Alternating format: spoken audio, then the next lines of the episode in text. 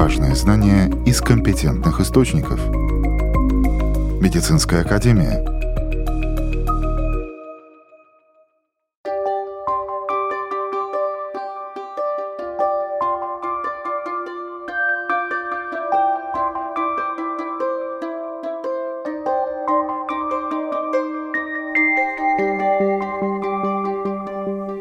Здравствуйте, с вами Марина Талапина. Сегодня в выпуске. Латвия занимает первое место в европейском регионе по выпитому алкоголю на душу населения. Умные часы могут помочь врачам обнаруживать нерегулярный сердечный ритм у детей. Есть много лекарственных форм – таблетки, порошки, шоты, сиропы. Какие и когда использовать? Далее обо всем подробнее. Любая доза алкоголя может привести к онкологическому заболеванию. Увы, Латвия с проблемой алкоголизма заняла лидирующие позиции в европейских странах. Об этом в интервью Латвийскому радио 4 рассказала старший эксперт Департамента общественного здоровья Министерства здравоохранения Елена Зведра. Представитель Минздрава рассказала о проблеме алкоголизма на латышском языке. После интервью будет дан реферативный перевод на русском языке. Pēc statistikas datiem Latvijā alkohola lietošana ir ļoti izplatīta. Eh, pēc SPKC datiem, kas tiek apkopoti gadu, piemēram, 2022. gadā, eh, patēriņš mērojams 12,8 litrā uz vienu iedzīvotāju, kas ir 15 gadus vecāks. Bet šie ir dati, kas ir eh, kopā ar turistu patērētu alkoholu. Redziet, SPKC ir arī speciāla metodoloģija, kas ļauj aprēķināt teikt, atrēķināt uh, turistu patērētu alkohola daudzumu no vietējo iedzīvotāju. Un šobrīd mūsu pārziņā ir dati par 2021. gadu, un tur Latvijas iedzīvotāji ir patērējuši 12,2 litrus uz vienu iedzīvotāju. Tas ir absolūti spirta daudzuma. Un lūk, ar šo skaitli 12,2 litri mēs ierindojamies pirmajā vietā. Eiropas reģionā pēc alkohola patēriņa. Es domāju, ka šie skaitļi ļoti daudz par ko liecina Есть какие-то данные про молодежный алкоголизм? Alkohola lietošana jauniešu un skolēnu vidū arī tiek pētīta, bet pēdējie pieejamie dati par skolēnu patēriņu ir um, veikti 2019. gadā. Un, uh, tur skolēnu paraduma pētījumā tika atrēķināts, ka 44% no skolēniem, piemēram, ir kaut reizi piedzērušies.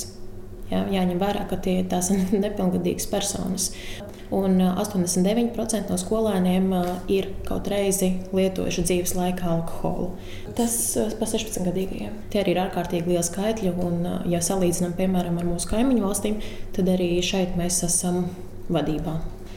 Почему при употреблении алкоголя происходит интоксикация и отравление организма? Redziet, um, alkoholisko dzērienu saturā esošais spirts ir tas, kurš uh, kaitīgi iedarbojas uz šūnām un rada šo intoksikāciju. Iedarbojoties uz visām orgānu sistēmām, uh, pirmkārt tas iedarbojas uz psihoneiroloģiskajiem uh, procesiem, jā, radot šo reibuma stāvokli, bet ir arī tas sekundārais efekts, kā alkoholiskam dzērienam pārstrādājoties, etanolam pārstrādājoties, rodas blakus produkts acetaldehīds, kas kaitējoši iedarbojās uz šūnas DNS. Un, Kā mēs zinām, pēc šūnu teorijas jau 19. gadsimtā bija noskaidrots, ka tiek izmantots šūnu DNS no iepriekšējām šūnām. Un replicējoties, šis DNS tiek bojāts, un tādējādi arī mēs veicinām vēža attīstības risku. Šeit ir tā saikne. И маленькие дозы Они работают точно так же, просто в меньших количествах. Это все те же реakции, правильно? Tieši tā. Tieši tā ir pierādīts, un arī 2021. gadā jau Pasaules veselības organizācija nākusi klajā ar paziņojumu par to, ka nav drošas devas. Mēs noteikti mūsdienās, 21. gadsimtā, 2023. gadā, nevaram runāt par to, ka ir kaut kādas um, ieteicamās devas vai nekaitīgas devas. Nē, mums ir jārunā tagad pareizā zinātniskā valodā, ka ja mēs runājam par alkoholu, nav drošas devas. Risks sākas jau ar vienu devu, ar pirmo glāzi. Mums ir jālauž šie stereotipi, šie mīti, un mums arī jāliedz, piemēram, alkoholisko dzērienu industrijai izplatīt sabiedrībā šādus mītus. Nav drošas devas. Каким заболеваниям приводит?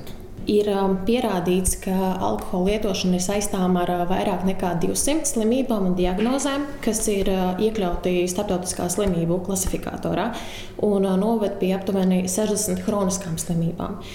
Tas skar pilnīgi visas orgānu sistēmas, un, piemēram, tās pašas saknes nieres, ja mums ir slimības, kas ir tieši saistītas ar alkohola lietošanu, ja tās pašas arī sirdslimības, piemēram, alkoholiskā kardiomiopātija ja, vai aknu ciroze. Tāpat tiek ietekmēta arī nervu sistēma, ja, spirts uh, iesaistās šajos psihoneiroloģiskajos procesos, uh, nomācot darbību, un rezultātā mums rodas arī psihoemocionāli traucējumi, piemēram, miega traucējumi, garstāvokļa traucējumi, atmiņas vai koordinācijas funkciju traucējumi. Agresija.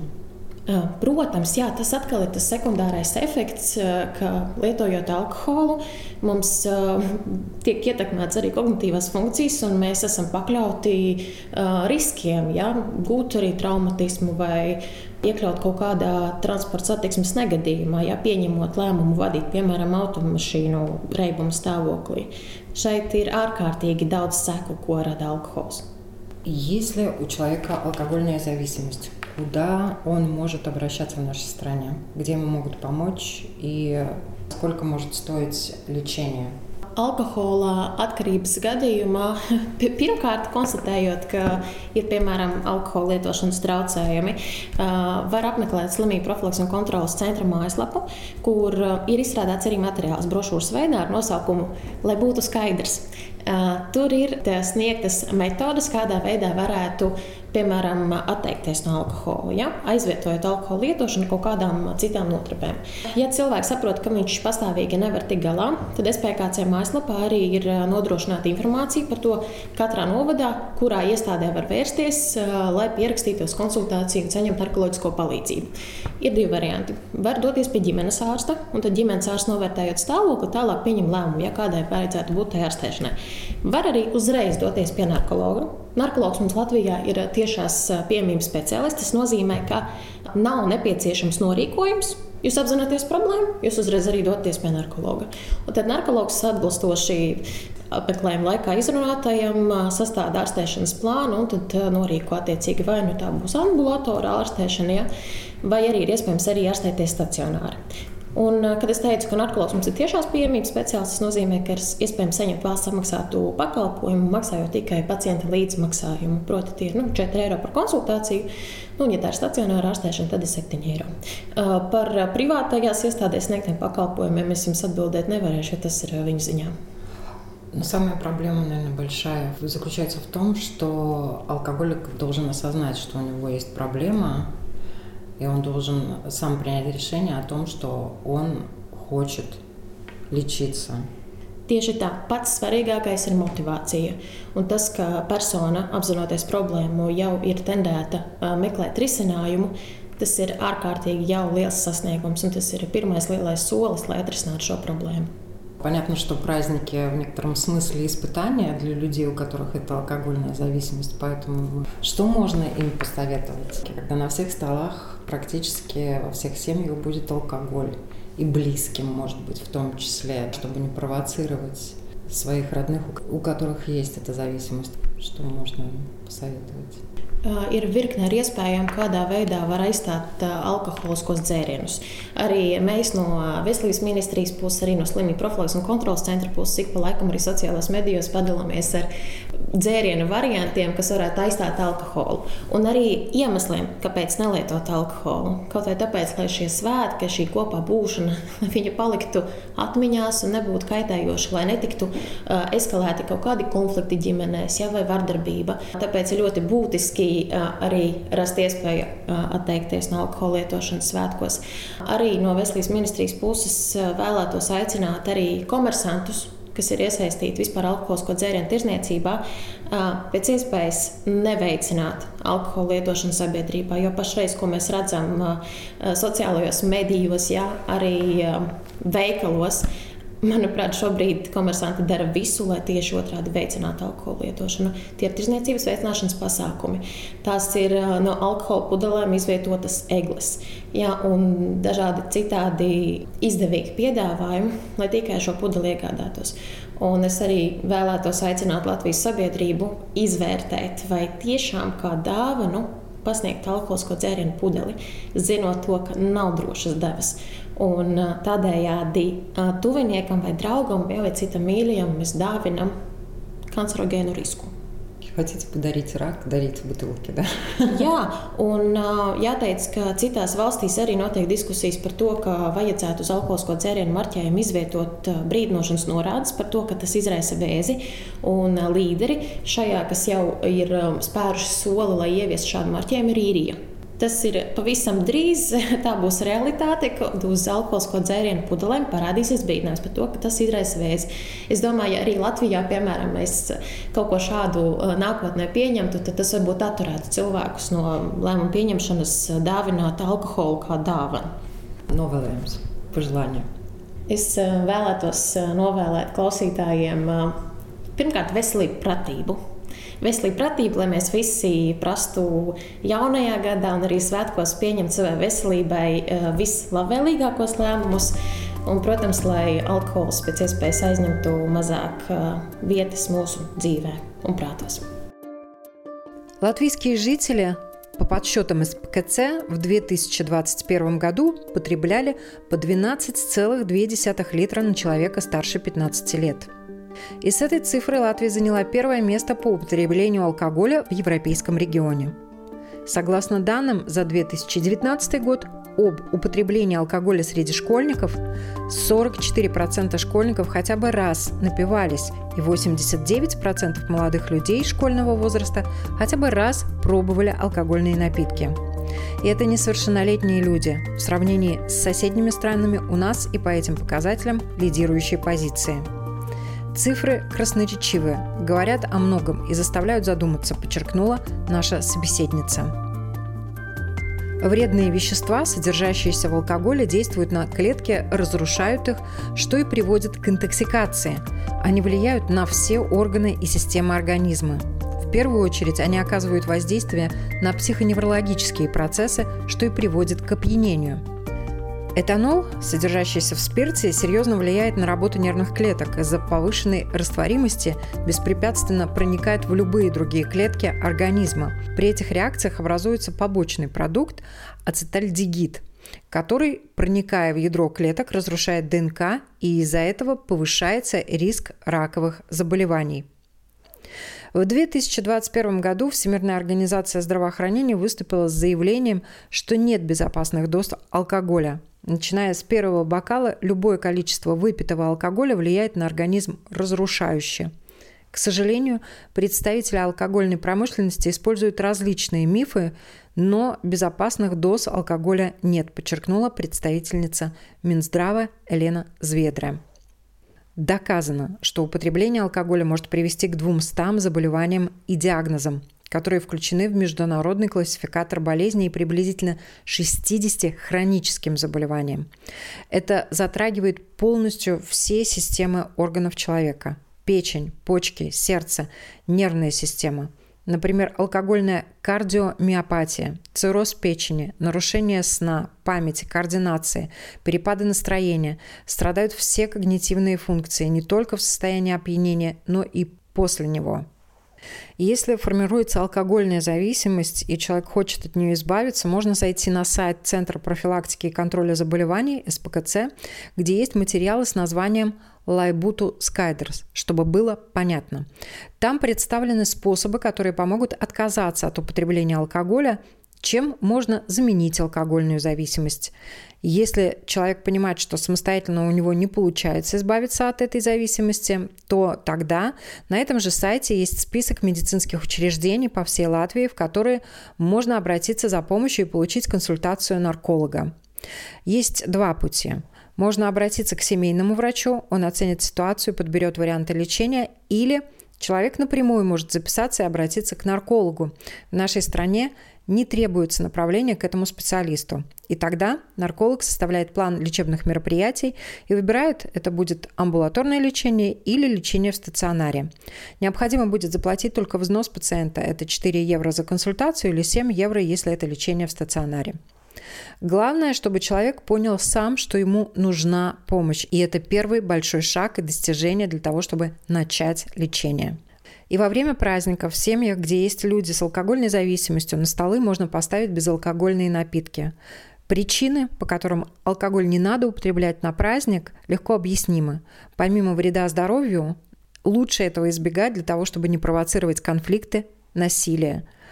И также Министерство здравоохранения призывает коммерсантов не продвигать потребление алкоголя в праздничные дни. Этого сейчас, к сожалению, слишком много. Проводятся различные мероприятия – украшения, подарки, рождественские елки из бутылок с алкоголем, различные выгодные предложения только для того, чтобы эту бутылку купили. И также старший эксперт Департамента общественного здоровья Министерства здравоохранения Елена Зведра призвала общество и каждого человека оценить, действительно ли бутылка алкогольного напитка будет хорошим подарком.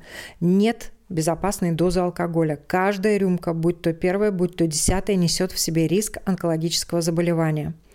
Надо также отметить, что в других государствах уже ведутся дискуссии о том, что надо клеить на бутылке алкоголя дополнительно предупреждение о риске онкозаболеваний. И первый, кто хочет сегодня ввести у себя эту практику, это Ирландия. Если у нас в Латвии что-то подобное введут, это будет сдерживать людей от покупки таких подарков.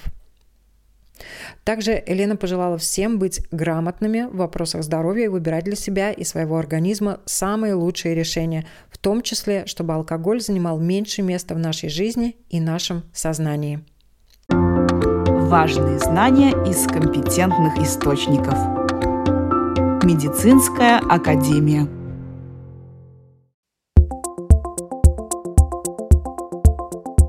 Новости медицины.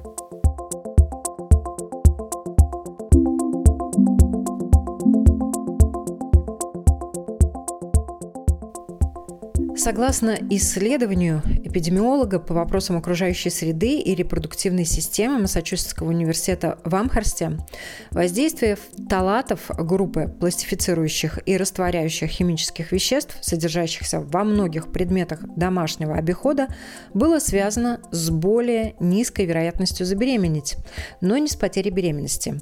Исследование также отметило связь между воздействием фталатов до зачатия и изменениями женских репродуктивных гормонов, а также усилением воспаления и окислительного стресса.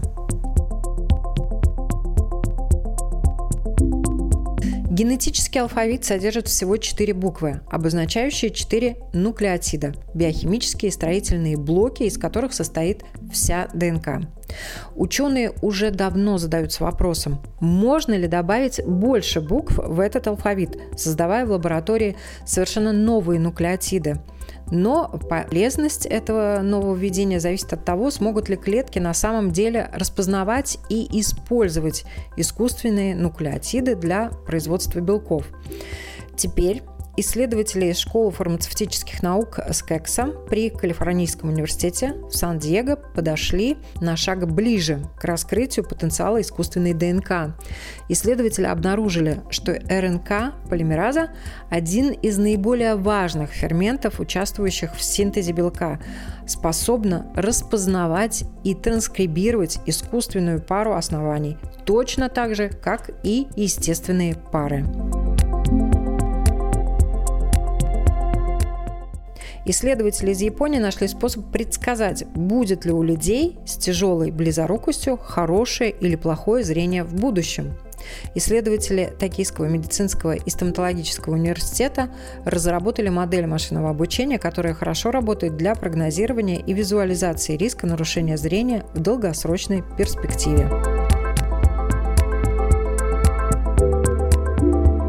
Согласно новому исследованию Стэнфордской медицинской школы, Умные часы могут помочь врачам обнаруживать и диагностировать нерегулярный сердечный ритм у детей.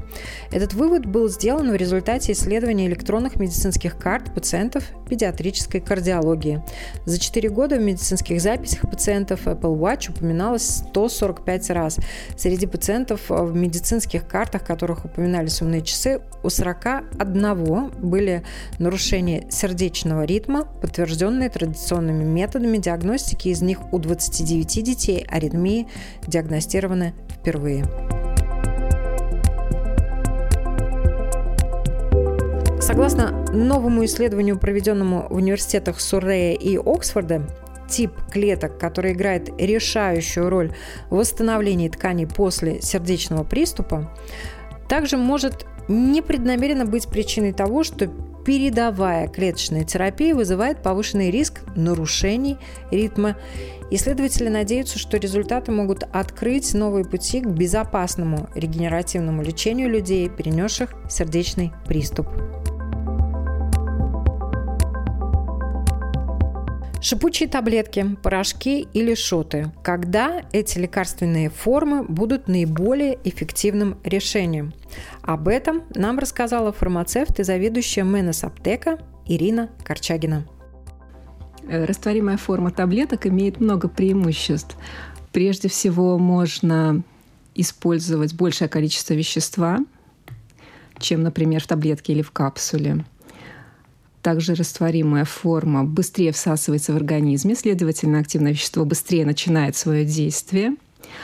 Растворимая форма пригодится людям, у которых есть проблемы проглотить таблетку или капсулу. Растворимые таблетки чаще всего принимают один раз в день, поэтому эта форма подойдет забывчивым людям или спешащим людям – Растворимая таблетка обладает приятным вкусом, что важно, если само по себе активное вещество не слишком вкусное. То, что касается растворимых таблеток, какие у них есть назначения? Ну, растворимые таблетки можно использовать для решения многих проблем со здоровьем.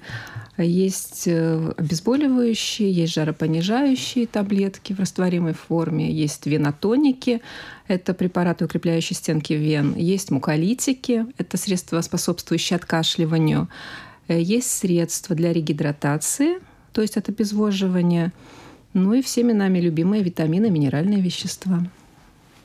Э, есть также и рецептурный медикамент в виде растворяемых таблеток. Это антибиотик для детей. Но, к сожалению, в последнее время он редко встречается в аптеках. Не привозят, да? В конце декабря привезут. А как правильно растворять? Тут важны пропорции, которые указаны, как правило, на упаковке. Как и в случае с таблетками, капсулами, желательно выпить стакан воды. То есть растворимая таблетка растворяется 200-250 миллилитрах воды. И, соответственно, этот стакан желательно выпить весь, правильно? Да, конечно. Чтобы эффект был тот, э, который описан. Конечно. Передозировка, например, выпил, забыл, выпил еще. Вот чем это может быть чревато? Все, что касается активного вещества, касается его формы. То есть нежелательно передозировать. Но если все-таки это произошло, то какие могут быть варианты помощи человеку или самопомощи? Зависит от вещества, которое было в растворимой форме. Если это рецептурный медикамент и выпито действительно слишком много, то нужно искать помощь врача. Если это безрецептурный препарат, имеющий в составе маленькие дозы, например, витаминов, то ничего страшного. Но такому человеку лучше соблюдать режим, поставить напоминание на телефон. Да, и делать отметку, что выпил. А есть люди, которым нужно быть осторожными э, с шипучими таблетками?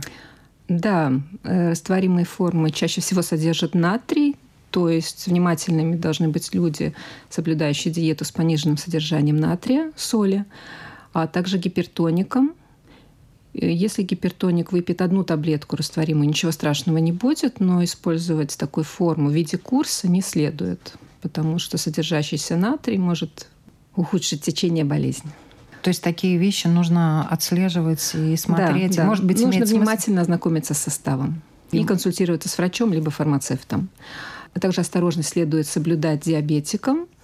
Чаще всего растворимые таблетки содержат подсластитель, но встречается и сахар. То есть, опять-таки, нужно оценить состав препарата, который вы принимаете. А вообще часто э, приходят в аптеку и спрашивают, дайте нам, пожалуйста, что-нибудь шипучее, растворимое. Ребенок любит так. Или родители, наоборот, пожилые люди предпочитают именно в такой форме. Ну, такие варианты случаются нечасто. Но фармацевтическая отрасль, тем не менее, сегодня предлагает очень большой выбор э, различных вариантов, о которых вы уже упомянули. Да, эта форма становится все более популярной. Но среди растворимых таблеток мало есть таких, которые можно давать детям. Чаще всего они назначаются взрослым людям и подросткам старше 12 лет. Так что с детьми следует быть осторожней. А есть растворимые порошки. Есть. Да? Есть и нерастворимые порошки, да, я помню очень хорошо тоже витамин С из детства, желтенький такой да. порошок, который мне давали, в себя высыпал, это было всегда вкусно, сладко на язычке. Но вот э, растворимые порошки, чем они примечательны, их преимущества?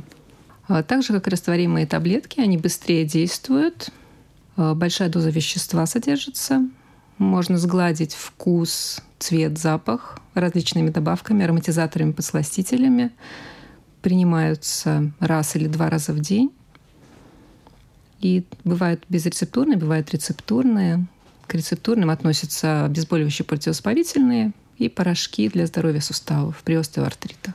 Но тут э, все равно важно тоже соблюдать все те же дозировки, которые предписаны Конечно. врачом и так далее. И это не значит, что если порошок или таблетка выпил раз, выпил два, и стало легче, боль ушла. Да? На самом деле, если предписано Конечно. только один порошок, одна дозировка, соответственно, нужно только одну дозировку. Если боль не проходит, то надо обращаться к врачам. Да, следует э, соблюдать режим приема жидкие одноразовые дозы, которые, наверное, когда-то у наших э, предков э, назывались микстурами.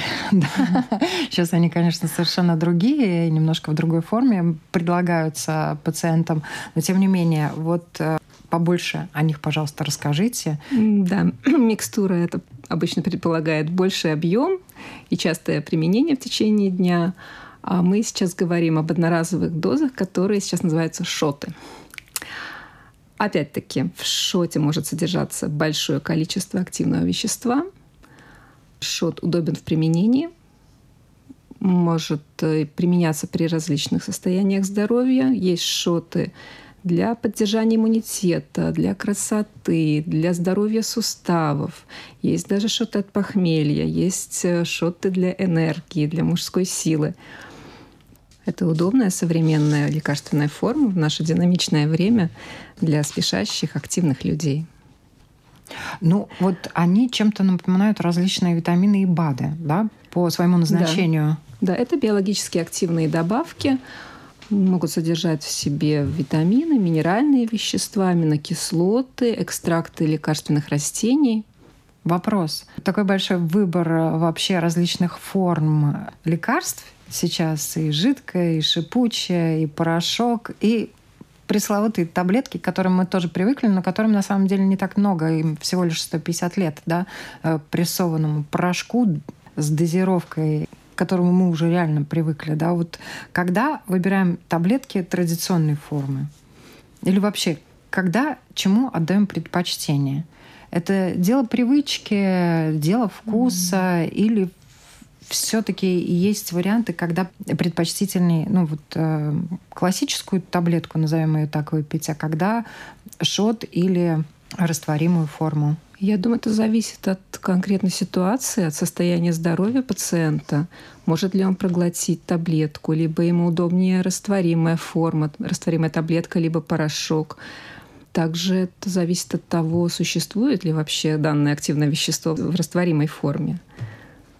А вообще первое упоминание об аптеках датируется 1100 годом нашей эры в эпоху расцвета монастырей и монашеских орденов. В те времена приготовлением лекарств и препаратов лекарственных занимались а, в основном монахи, бесплатно раздавая их больным. Потом уже в средние века, насколько мы знаем, это была прерогатива цирюльников, и все лекарства начинали, в принципе, продаваться именно в цирюльнях, угу. да, и потом уже отдельно стали продавать э, именно аптекари и Некоторых за это и сжигали тоже, да, на кострах, э, за то, что они лекарства готовили. Но вообще, конечно, мир тех веществ и э, те технологии, которые на сегодняшний день используются для того, чтобы изобретать еще более продвинутые новые формы и новые формулы лекарств, которые нам помогут, они, наверное, конечно, очень интересно, и об этом можно говорить долго, да? Да, в первых аптеках продавали и яды, и порох, и кофе, и спиртные напитки. И, как правило, дозировки... И дозировки определялись был, на глаз. Да, должен был часто соблюдать сам человек. И, к сожалению, именно тогда было очень много отравлений. Поэтому надеемся, что действительно наука сейчас шагает семимильными шагами в этом направлении. И, может быть, действительно изобретут какую-то волшебную таблетку. Одну выпил, и больше никаких таблеток пить не надо. Но также важно соблюдать здоровый образ жизни. Ну, это да. Раньше пилюли были шарообразной формы. Для того, чтобы скатать лекарственное вещество в шарик, римские врачи, например, использовали бараний жир, масло и смолу. От смолы достаточно быстро отказались, поскольку шарик абсолютно не усваивался и выходил из организма в неизменном виде. Пациенты были разгневаны и часто требовали назад свои деньги за лекарства. Ну а сегодня существует большое разнообразие лекарственных форм, какие у них есть преимущества, чем они отличаются друг от друга, мы вам рассказали. Тем не менее, лучше, конечно, не болеть. Желаю всем здоровья. С вами была Марина Талапина. До новых встреч.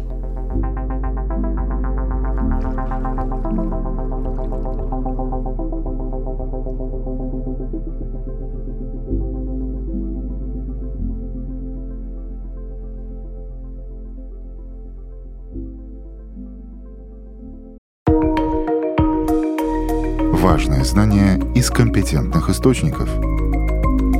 Медицинская академия –